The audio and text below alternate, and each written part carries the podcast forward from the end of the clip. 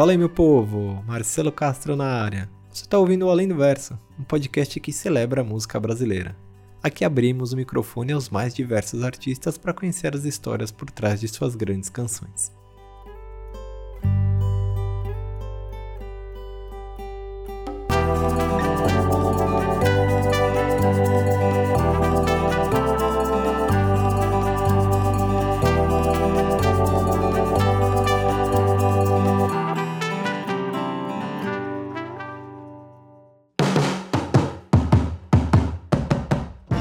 Seja revisitando suas origens ou pensando sobre outros mundos, Giovanni Cidreira é um artista que traz novas experiências para o cenário musical nacional.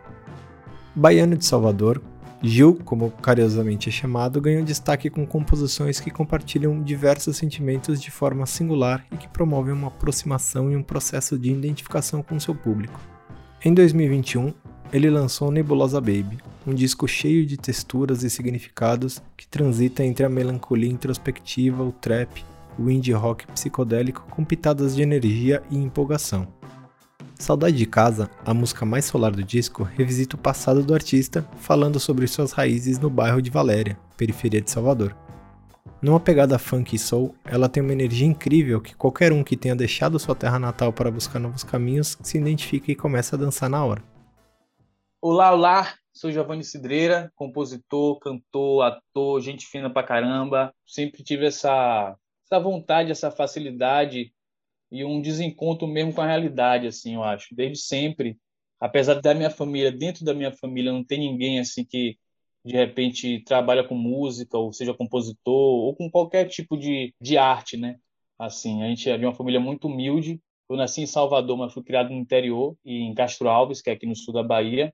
E lá eu acho que eu, por ser uma, um lugar muito distante, onde na verdade morávamos eu, meu pai, meu irmão e minha mãe, e a gente morava numa fazenda, para a gente ir para o colégio, de repente, a gente, a gente, esperava aquele ônibus que levava as crianças da zona rural até a cidade para estudar.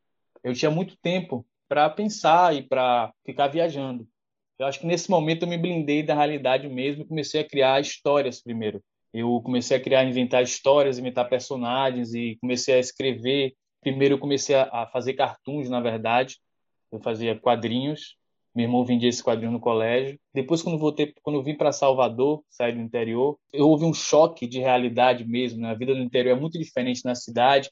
E eu vim para a periferia, em Valéria, que é o último bairro aqui de Salvador, que é um lugar desprovido, né, de remédio, de roupa, de autoestima, de várias coisas, onde você vê as coisas de um jeito muito mais duro, né? Nesse momento, eu fugi para os meus caderninhos e comecei a escrever sobre tudo aquilo que me deixava incomodado, tudo aquilo que eu não conseguia realmente conversar com as pessoas. E a minha avó, ela tinha um radinho, um radinho de pilha, onde você podia gravar umas fitinhas, né, as cassetes. E eu comecei a gravar entrevistas, na verdade. Eu fazia entrevista com as pessoas e às vezes eu me, próprio me entrevistava fingindo ser personagens, entendeu? Eu fazia vários personagens, homem, mulher, todo tipo. E numa dessas eu comecei a cantar, inventar as canções de jingles e coisas que faziam parte do meu programa. E a minha família percebeu que eu estava escrevendo muito, cantando muito, juntou todo mundo e me comprou um violãozinho, um violão. E aí eu comecei a tocar essas músicas, comecei a inventar minhas próprias músicas com os acordes que eu conseguia fazer, e eu fui fazendo isso, gravei uma fitinha e levei para o colégio. As pessoas do, no colégio, quando viram a fita e levaram para casa, não sei o quê,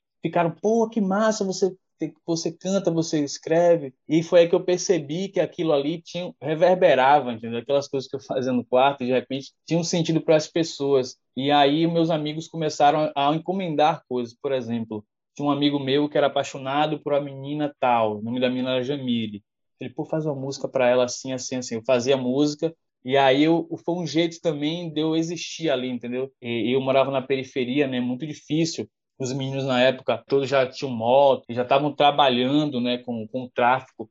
Eu também queria, porque é uma questão de não de exatamente de grana, mas de você ter um lugar, né? Porque na verdade a gente não tem, as portas são todas fechadas no shopping, no banco, na rua, tudo.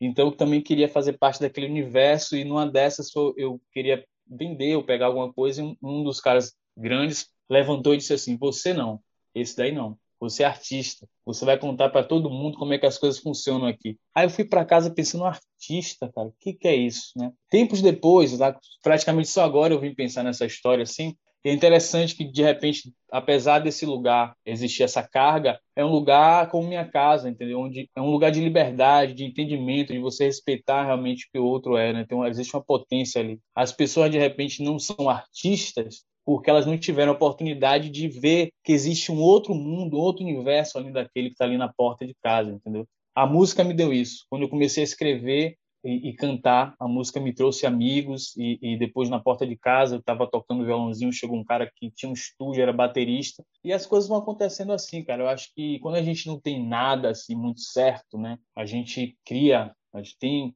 a, a obrigatoriedade de criar mesmo nossa história, né, mesmo assim. Nunca mais eu te encontrei. Sorriso de dente na sala TV. Dizendo o quanto eu amo, é o quanto eu tenho que fazer. Móveis de cristal, falsos planos pra depois. Na certeza de que tudo vai dar. E era tão simples, era tão fácil. Nosso tempo limpo, num abraço largo, calmo. Agora a vida é tão cara. O que sonho comigo é o que me aquece meu lençol. É engraçado porque quando você pensa como é que você constrói a música, né, é tudo muito aleatório, na verdade, para mim. Né, as coisas que eu, de repente, tem música que eu tenho intenção de fazer aquilo, fico pensando naquilo, sei exatamente do que eu quero te falar. Na maioria das vezes eu não sei, né? Essa música hoje, eu lembrei de repente de uma referência de uma música de Milton Nascimento que é Amigo Amiga, que ele fala alguma coisa de cristal, velharia lá de casa. Eu, eu tinha ouvido esse negócio, lembrei da minha casa quando eu vi essa música de Milton que era o primeiro disco dele. E eu tava ali no eu, Luê, Josiara, né, Marcele, vários outros artistas ali longe de, sua, de casa, trabalhando em São Paulo, né? A gente sempre conversava muito sobre isso, sobre nossas referências, sobre a gente não esquecer de onde veio para não sair dos trilhos, entendeu? Entender o motivo pelo qual a gente está aqui, é muito importante. A gente pode se perder, né? Eu estava convivendo com essas pessoas e pensando nisso. É, Josiara é uma figura é, muito interessante na minha história enquanto compositor, porque Josi, ela é uma artista tão forte que de repente só eu estar do lado dela, isso é sério. É, eu faço música. Se eu ficar três noites seguidas com Josiara, vou, vai ser alguma música, porque a conversa é muito boa e na verdade existe um encontro meu com ela, ancestral, espiritual, é muito forte. E a gente foi, eu fui fazer um show no Rio de Janeiro, num teatro e tal. Quando acabou o show, o Josi estava lá e falou: Gil, fica aqui comigo, não vai embora não. Ah, mas eu não tenho dinheiro, não, fica aqui. Eu acabei ficando lá com ela na volta, a gente no ônibus, né? A gente falou da mãe, do pai, né? E de como era estar longe de casa e estar tá construindo uma família também, né? E como era genuíno, né? Novas pessoas na nossa vida que abriam um espaço que é muito raro hoje em dia, porque tá tudo, a gente está cuidando cada um de nossas coisas. Mas gente, é, eu tive muita sorte de encontrar muitas pessoas que me deram casa, me deram abrigo, me deram muito amor. E eu vim pensando nisso no ônibus e eu fui cantarolando. Eu lembrei que muitas músicas que eu fiz, eu fiz no ônibus. Assim, eu fiz em movimento, no carro, andando, né? Isso é um, negócio que eu tenho até hoje, assim. Teve um momento que eu, que eu achei que eu não conseguia mais fazer música. Eu tive uma trava. Eu comecei a pensar nos métodos que eu tinha criado sem querer. Eu identifiquei os álbuns de fotografia como uma coisa que me deixava num estado de espírito estranho, né? Onde eu consigo fazer música quando identifiquei que estando com Josiara conversando sobre coisas que só eu e ela conseguimos chegar num determinado ponto, me fazem sentir uma emoção, me fazem querer fazer uma música. Eu comecei a identificar que, por exemplo, abrindo um livro e não lendo ele direito e lendo de forma aleatória, isso também me dava. E eu comecei a identificar um, bocado de coisa. E foi bem nesse momento e essa música ela veio meio para destravar realmente, assim, das primeiras músicas que viraram a chave desse momento meu de trava de não conseguir mais fazer música porque eu estava ali no ônibus como se eu estivesse em Salvador alguns anos atrás, em movimento, e só cantando, cantarolando o negócio. Um bagulho com muita facilidade, na verdade. Eu vim pensando nisso, pensando na minha mãe, pensando nas coisas que ela me disse, né? E eu senti que a música deveria ser feliz e solar, apesar de a saudade ter essa coisa que parece uma coisa triste. Na verdade, não é triste, né? É, é você, é você lembrar, é você ter a força que você tira de, desse pensamento, dessa lembrança. Eu fui cantando, cantei para Josi assim no ônibus, ela, meu amigo, que coisa bonita. Tal, tava meio estranho, fui pensando nos versos, pensando nos versos. Quando a gente desceu, a gente estava já no metrô, aí eu falei, Jô, a música tá pronta, saudade de casa, vai ser assim e tal. E cantei para ela, ela falou, caramba, que coisa boa, né? Que coisa foda. Saudade de casa, caminho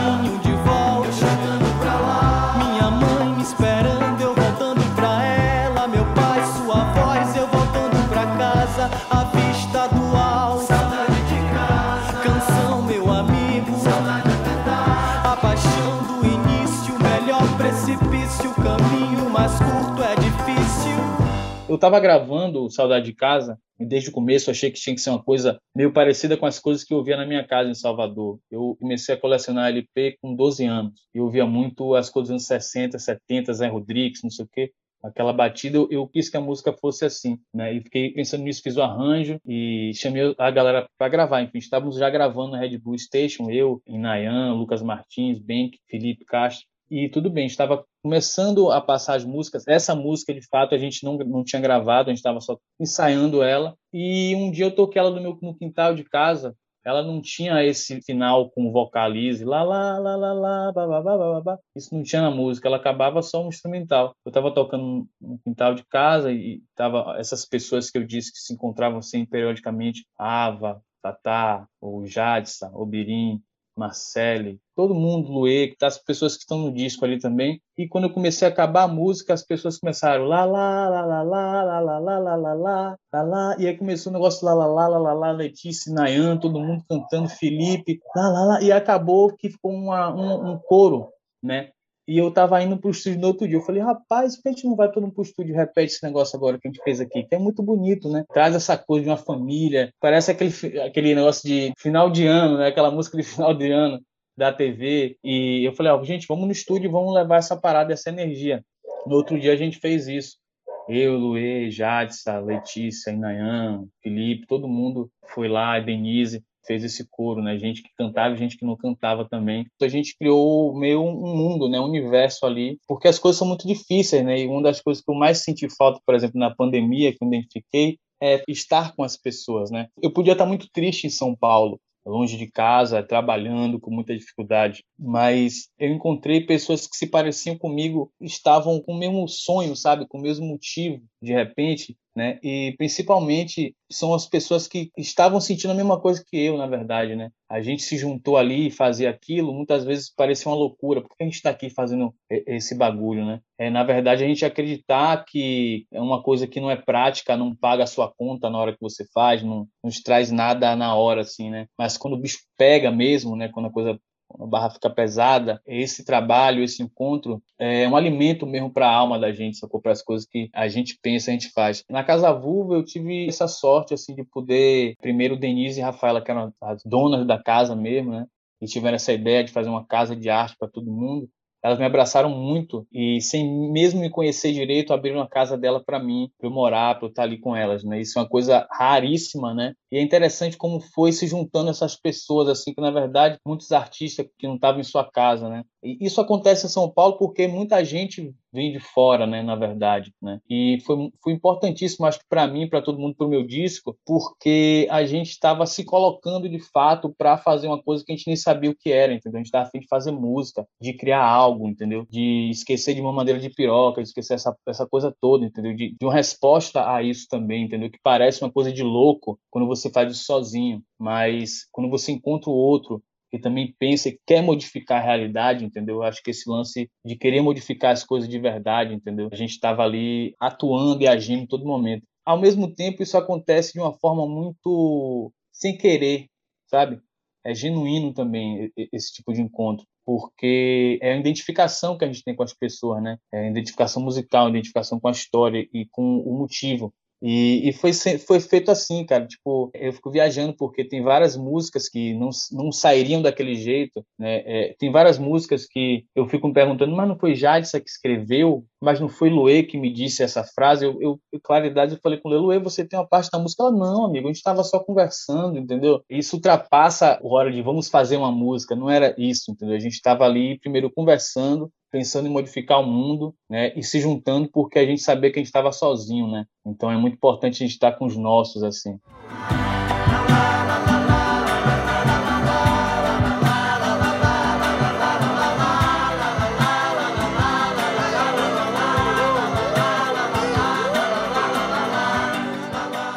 Eu vim da periferia e muitas vezes eu estou com as pessoas em festas, em lugares né, é, com essas pessoas e, e, as pessoas perguntam de onde eu vim e se espantam quando eu digo de onde eu vim, Valéria, não sei o que, como é que é da periferia, né, como é que ninguém entende arte ali, ninguém sabe, não entende a potência artística do lugar, né? Você pode cair nessa conversa, entendeu? E, na verdade, tudo que eu sou, os mínimos detalhes, a potência maior do que eu faço, está nesse lugar, entendeu? Tá, tá lá em casa, tá no que, no que minha avó me ensinou, entendeu? A olhar para a lua, a terra, sabe? Coisas espirituais que, na verdade, não são sobrenaturais, são nossas, entendeu? O nosso poder, a nossa força. As pessoas que vivem no interior, vivem na periferia, elas têm uma força, entendeu? Uma energia para atravessar as coisas, uma, uma claridade, entendeu? É, muito genuína. O que eu levanto nessa música é exatamente isso, entendeu? A saudade do que a gente sente. Mas tudo que eu estou dizendo ali é tudo que é mais maravilhoso na gente, a gente sabe de onde veio, entendeu? A gente sabe por que está aqui, a gente sabe quem são os nossos, a gente sabe que tem muita gente que precisa da gente e a gente valoriza esse lugar também, sabe? Eu acho que todo mundo que estava ali, tava diz, diz, né? Todo mundo que está batalhando pelo seu sonho todo dia, longe de casa, diz isso todo dia nas suas ações, sabe? Nas pequenas coisas, sabe? E é, é isso, né? A gente estava ali longe com a certeza do porquê. Às vezes a gente esquece disso, é muito fácil esquecer disso e se deslumbrar com qualquer outra coisa. Mas é importante lembrar para a gente não sair dos trilhos, né?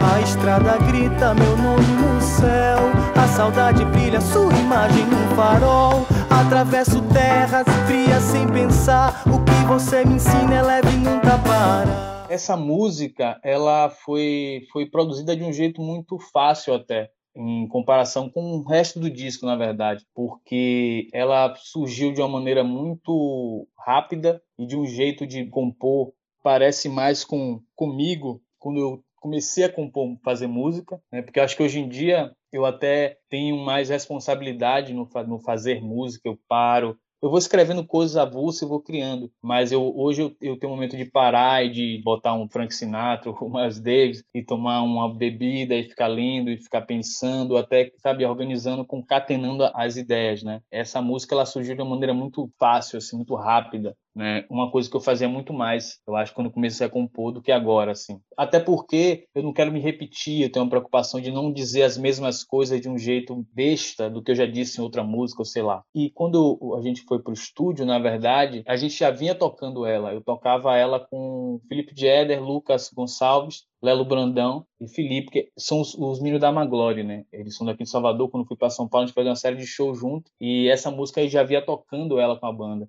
E aí, quando a gente foi pro estúdio, eu só mostrei a gravação para Inayan e para Lucas que gravaram. E, e, aí foi muito fácil, sabe? Assim, a gente tocou ao vivo, né? A gente sentou e simplesmente tocou a música em dois, três takes, assim, de uma maneira como a gente fazia em casa mesmo, assim. Eu acho que tem uma coisa que não tá na gravação, não tá escrito, não tá na letra, mas que é muito importante quando você vai gravar, que é uma verdade no que você está fazendo. Muitas vezes eu prefiro um som caótico e esquisito mas que tenha Denise ou que tenha pessoas que de repente nem cantam no coro, sabe? Do que ter tudo muito organizado, assim, eu prezo muito pelo espírito dessa música, desde o começo o espírito era esse, né? É, é uma coisa meio despretensiosa também, né? É uma coisa para fazer todo mundo junto, assim, e eu acho que a gente conseguiu levar essa aura para a gravação, assim. A vista do alto, de casa, canção meu amigo, a paixão do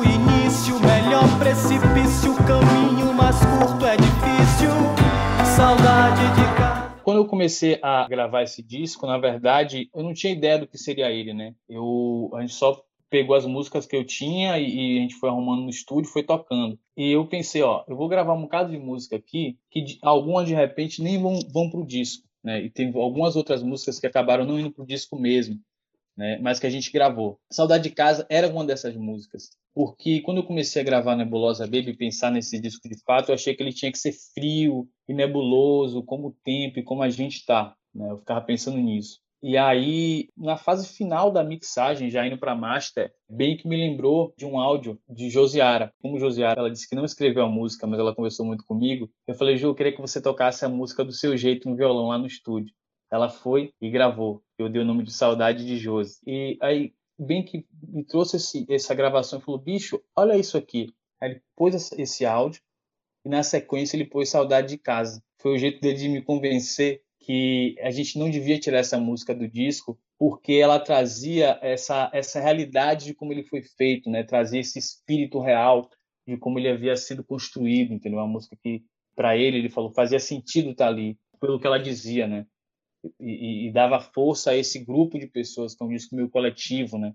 E, claro, eu fiquei de cara com o que o Bem trouxe e me convenci de que seria uma boa música. E eu acho que quando ela entrou no disco, ela deu ela deu um ar para ele de um discão, eu acho, assim, sabe? Um disco que tem várias nuances. Era um negócio que eu fiquei correndo contra o tempo todo, desde o começo da produção desse disco. Mas aí, quando eu ouvi, eu pensei, poxa, tá verdadeiro, tá estranho, então vamos nessa. E agora, curte aí na íntegra Giovanni Cidreira com Saudade de Casa.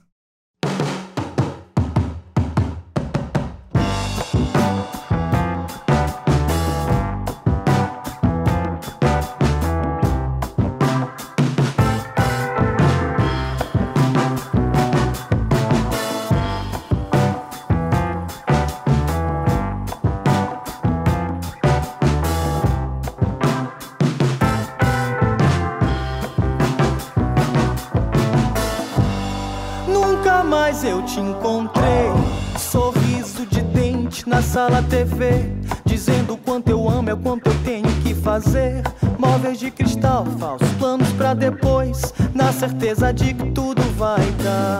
E era tão simples, era tão fácil, nosso tempo limpo, num abraço largo, calmo. Agora a vida é tão cara, o que sonho comigo é o que me aquece meu lençol. A estrada grita meu nome no céu. A saudade brilha sua imagem no farol. Atravesso terras frias sem pensar. O que você me ensina é leve e nunca para. Saudade de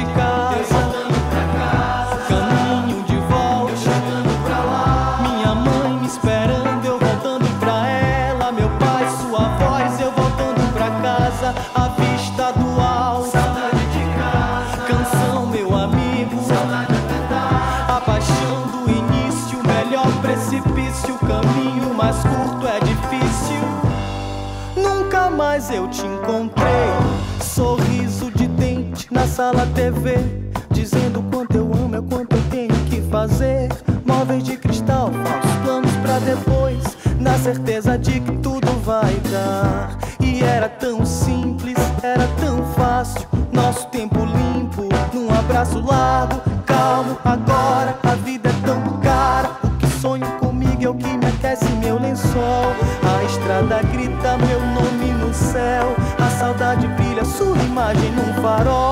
Atravesso terras frias sem pensar. O que você me ensina é leve e nunca para.